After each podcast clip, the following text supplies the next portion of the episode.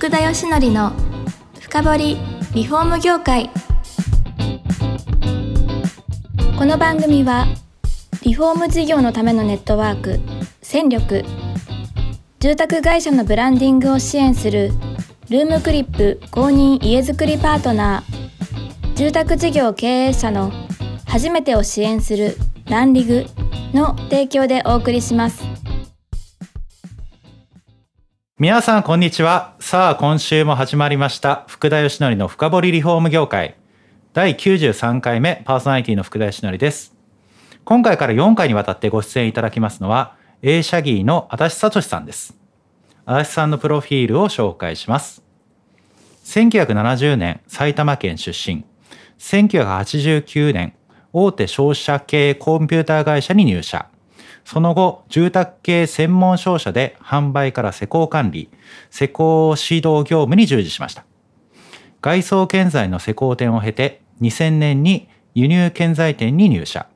商品開発から海外工場を立ち上げ製造管理など幅広い業務をこなしました。2014年に A 社ギーを設立。施工マニュアルや製品カタログなどを手掛けております。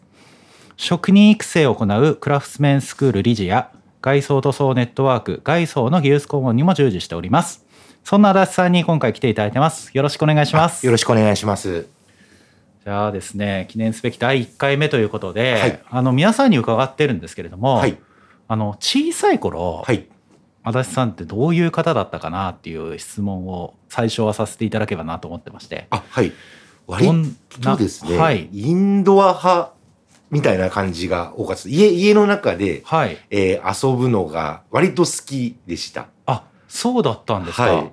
なんか今はなんかマニュアル作られたりとか、外にこうずっといるみたいなイメージが。そうなんですよね。えー、はい、あったんですけれども、はい、あ、じゃあ結構インド、どんな遊びとかされてたんですか？えっ、ー、と、一番好きだったのはやっぱ電車、鉄道が好きだったので、はい、鉄道の駅名を本を見ながら覚えるとか、あ。あと歴史の漫画の本を読むとか、はい、あと漫画を自分で書いてみるとか、そんなのと、あのー、友達に野球やろうとかサッカーやろうって言ったら、なんかいといやいや出るみたいな感じです。あ、そうですか。はい、いや、なんか全然イメージなかったですね。はい、あ、じゃあずっとインドアで、はい、そういうなんなんか一つのことに対してこうあれですかね深くなるタイプですか？そうですね。ええ。ー、なんか集中してじゃああこれについて興味あったらずっとそればっかりやってるみたいな。縦ゴリみたいな感じですね。なるほど。いやそれはねでも一つのことに対して深くなんか関心を寄せるのはイメージありますああはいいやだってあの屋根の教科書作られたやつはどんだけこれ詳しくこのことに対してあのなんてでしょうね深掘りしたんだみたいな内容じゃないですか。ああありがとうございます。ありがとうございます。なのでなんか興味関心があるとそれをこれを掘り下げてっていうのは多分得意なのかなっていうのはすごい感じますよね。ああありがとうございます。はい。で、小さい頃そういうのがお好きで、はい、どうなんですか？高校時代大学時代みたいな。中学時代からはスポーツ、はい、陸上とかやっていましたので、はい、まあ、急にアウトドアっぽくなりましたね。そうですね、はい、なんかね電車好きだったらそっちの方面行くのかなと思ったら陸上に昨日行かれたんですね。そうですね。ええ。ー、なんかそれはあったんですか？特に。いやなんかこれはあんまりあれなんですけど、あのー、えっ、ー、と後輩をバックドロップできるのには、はい、高跳びやれば専用のマットをもらえるよって言われて 走り高跳びに入ったんですよ。それどういう理由ですかあのー、陸上部って、あの、はい、大きいマットあるじゃないですか。わかりますわかります。あれ選手用に用意されてるんですよね。はいうん、そうですね。あそこ、バックドロップとかパイルドライバーとかできるんですよ。あ、そのプロレス技とかが好きで。好きで、はい。あ、それには陸上入れば、それ試せるだろう、はい、試せるよっていうので入ったんです、そもそも、最初は。でもなんかだんだん成績が良くなってきて、はい。あのちゃんと練習するようにはなったんですけど後で。いや面白い理由ですね。そうですね。へ流行ってたんですね昔プロレス僕も昔あの小学校時代に陸上やってたんで、はい、あそうなんですね。いやそうなんですよ。いろいろ短距離を中心にはやってましたけれども。はい。いや確かにマットねふかふかであそこやりやすいですよね、はい、やりやすいんですよね。え最初から何高跳びの選手だったんですか？えっと中1はバレーボール入ってたんですけど、ええ、これはね、あの、なんですかね、プロテクターって言って、あの、ネットの横に、はい、あの、当たると鉄の棒なんで痛いから、はい。はい、あの、こう、ウレタンみたいなのでつけてるんですけど、はい、あれ剣に刺して野球やってたんですよみんなで。はい。はい、バレて、はい、首ですね。首首ですね。で、2年になる頃にボロ、あの、ふらふらしてたら、はい、いや、背高いから陸上やんなよって言われて。なるほど。で、高跳びやったらっていう理由がそれで。へで、当時、あの、地元に新日本プロレスが来たりして、プロレスが流行ってたんですね。なるほど。はいいやつながりました。中学入って即、はい、そのなんていうバックドロップ好きで、はい、入ってたら相当な変わり者だなと思ったんですけど、はい、一応2年間だったわけ。そうそうそうですね、はい、そういうことですね、はい、え身長って結構どどのぐらいあったんですか？中1の時に実は20センチ伸びました。あそうですか、えー、中1のいまだに覚えてるんですけどあの、はい、身長測定が100 55だったんですよ。はいはい。で、中2が176だったんですよ。いや、すごい、それ親かわいそうですよね。あのー、制服2回買ったの覚えてます。本当？いや、夜中とか成長痛で大変だったじゃない？そんなことなかった全然痛くなかったんですけど、とにかく伸びていくんですよ、ね、いやでもそれ、なんかあれですね、寝たら翌日を伸びてそうなぐらいの、ね、なんかそ、そんな勢いですよね。へえ、それじゃあ全然、はい、あの変わって、小学校時代と変わって、はい、こう活発になってきて、はい、えその後何？ずっと陸上やられてたんですか？えっとそうですね。陸上だったんです。はい、あの、はい、高校卒業する時には、はい、えっと180飛んで,、はい、で埼玉県では一応6位だったんですよね。すごいですね。ええで、まあそのあれでまあ高校入ってみたいな、引き続き続けてみたいななるほど、はい、えじゃあずっと高跳びの選手を続けていて、はい、いやでも高2でやめました。え？高2で微妙な時にやめられてますね。あのバンドしたかったのであバンドやってたんです。あバンド始めたばっかりだったんですね。へえなるほど。あじゃあそっちに集中したいっていうことでですか？えっとバンドってチケット先に買ったりスタジオ代払ったり、はい、ギター買ったり、はいお金かかるので、ね、あのバイトしないとあ。あのお小遣いはとても持たなかったのでっていうあれで。なるほど、はい、え何の楽器やられてたんですか？あとギターが多かったです。ベースもやってましたけど。へえ、はい、あのボーカルはまた別でいらっしゃる？ボーカルはもちろん別でいました。別でいて、はい、ああずギターやられて。はいへえ、どんな曲やってたんですか？いや、なんかもう本当昔で言うと、このボーイとか、はいはいはい、とか、なんかそういう感じのやつですよね。へえ、今でも楽器は触ったりすることも当時の曲はまだ弾けますけど、あの、時々触るぐらいですね、はい。あ、いいですね。今もできるっていう。いえいえいえ。まあ、結構でもそういう意味では、はい、なんかあれですね。年代別になんかどんどん変化してますね なんかそうですね。そうですね。全然違う領域に、あ、興味関心があれですかね、はい、こう幅広かったんですかね。うん、かもしれないですね。えー、はい、で一つになんかすごいこうあいろいろ幅広くこう関心が向くとそこをこう深くガーッとこう、はい、行かれるようなそんな感じだったんですかね。そうですね。えー、今振り返ってみますと 振り返ってみますそうですね。えバンドはずっと長くやられたんですか？バンドは高校卒業した翌年ぐらいまでですね。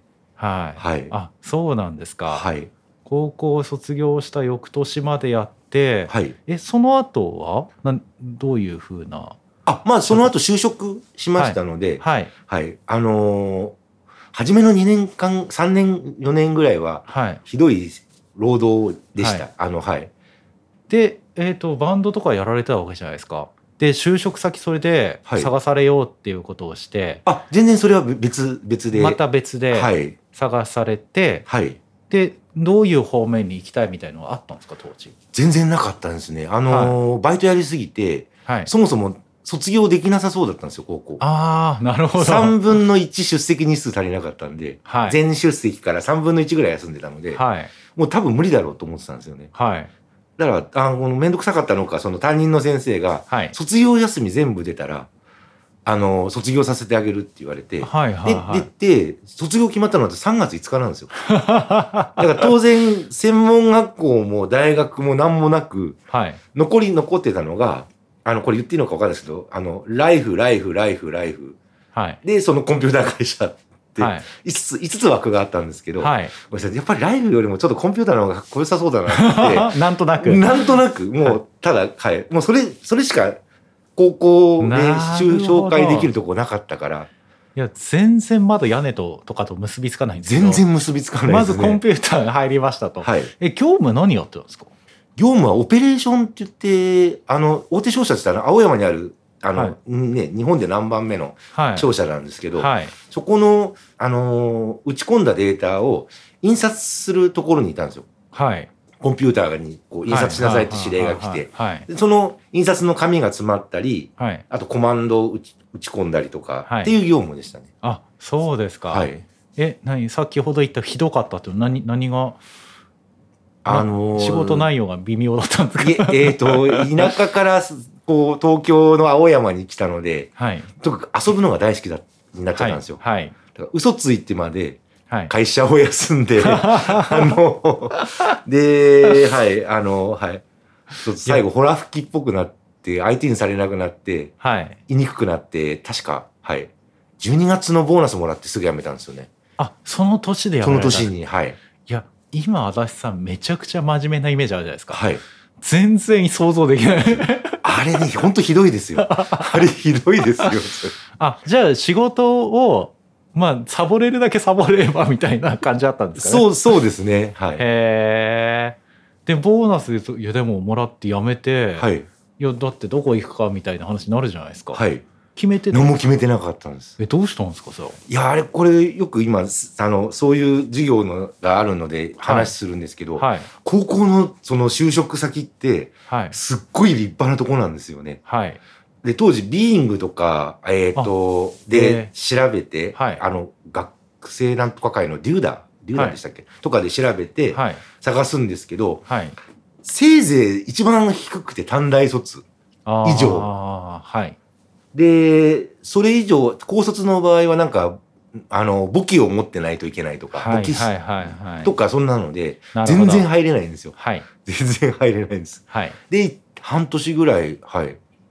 あの、まあ、プラプラ、プラ、天狗っていう居酒屋に働きながらなんとかやってたんですけど、はいねはい、だから彼女が、はい、たまたま浜松町に派遣が決まったんですよね。はいはい、なので浜松町でもう一回高卒あるか、ビング調べてみようって言って、はい、で、したら、その建材商社だけ高卒であったので、あの浜松町に彼女と通勤したいから、はい、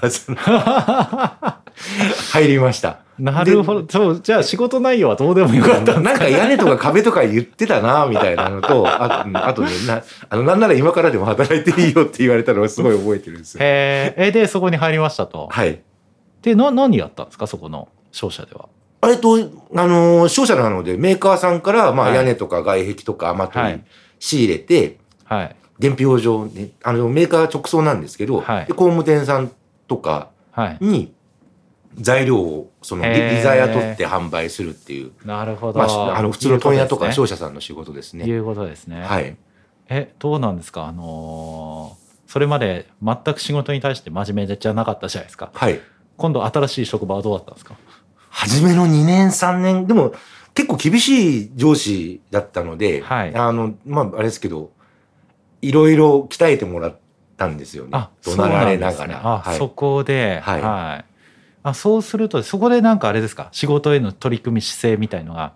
1年、2年ぐらいでだいぶ変わりましたね。あそうなんですね。はい、で、そこでやっとこの屋根とつながってきたところですかね？そう、そうですね。で、えー、商社だったんですけど、はい、あと、当時、大手の冊子メーカーから、はい、あの屋根工事をそこで受注してたんですよ。はい、で、職人さんちょっと使って、はい、在庫友の仕事を、あの、ちょっとやっていたんですけど、なるほど。バブルの終わりの頃なんで、はい、来たり来なかったりなんですよね。はい、職人さんが。はい、はい。挙句の果てに一人、一一班、え、月で多分20頭か25頭ぐらいやってたのに、はい、16、7、8頭やってた、そのメインの班が、はい、横浜新道で逮捕されてしまって、はい、で、3人オーバーステイ、あの、要はトラックのベンチシートに4人乗ってたんですよ。ええ、でそれで捕まったのに、えっ、と、3人中国人でオーバーステイ、はい、もう強制帰国。